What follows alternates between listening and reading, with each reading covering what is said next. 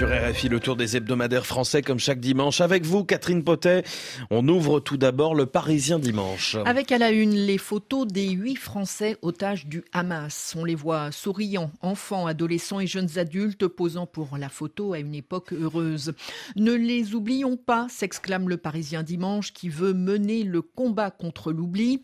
Qui sont-ils? La plupart étaient des militants pour la paix, explique Roy Zikri, dont le petit frère, Ohan, 9 ans, a été enlevé avec sa mère et ses grands-parents.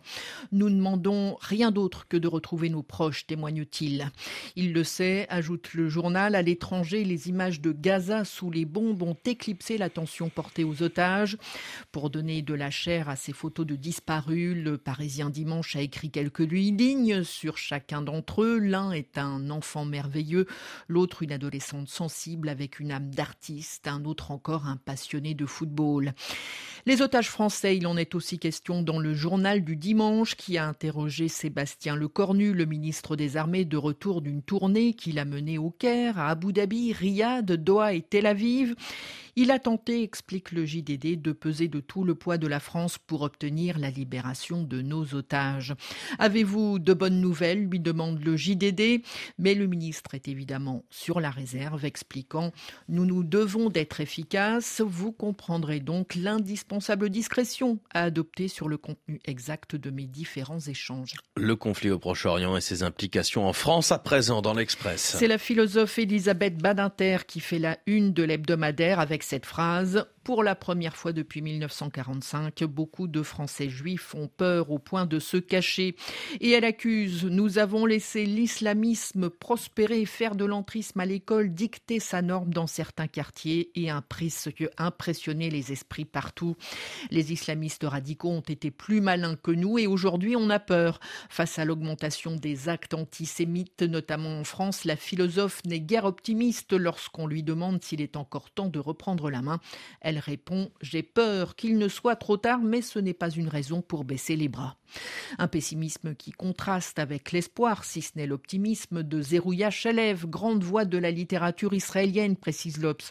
Elle vit à Haïfa et a donné rendez-vous à l'envoyé spécial de l'hebdomadaire dans un restaurant tenu par une palestinienne, Rola, qu'elle serre dans ses bras.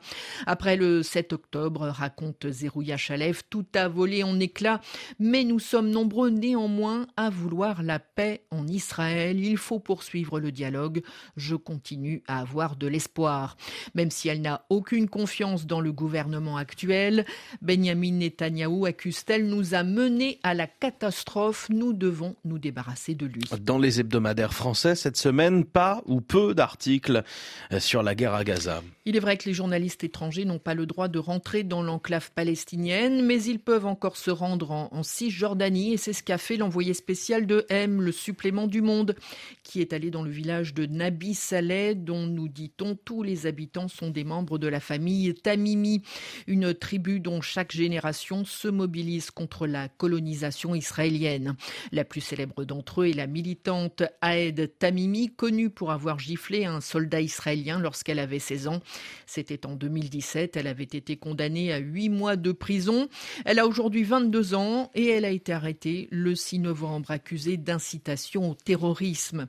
Les Tamimi ont toujours su rendre leur engagement très médiatique, précise Lobs, qui ajoute Bilal, l'un des cousins d'Aed, filme tout. Ces images sont postées sur YouTube et parfois consultées par des millions d'internautes. Il s'agit de récolter les preuves des violences commises par l'armée ou les colons et immortaliser leur contestation précise l'hebdomadaire. Et puis la guerre au Proche-Orient nous mène-t-elle vers un conflit mondial? La question est posée dans le Figaro magazine. L'hebdomadaire fait dialoguer le chercheur Frédéric Ancel et l'écrivain Amin Malouf. Le premier ne croit pas à une grande régionalisation du conflit au Proche-Orient et encore moins, dit-il, à une guerre mondiale. Le second parle, lui, d'une nouvelle guerre froide dont les développements sont nombreux. Amin Malouf cite notamment le conflit entre la Russie et l'Occident qui n'est pas engagé directement contre elle, mais qui aide l'Ukraine.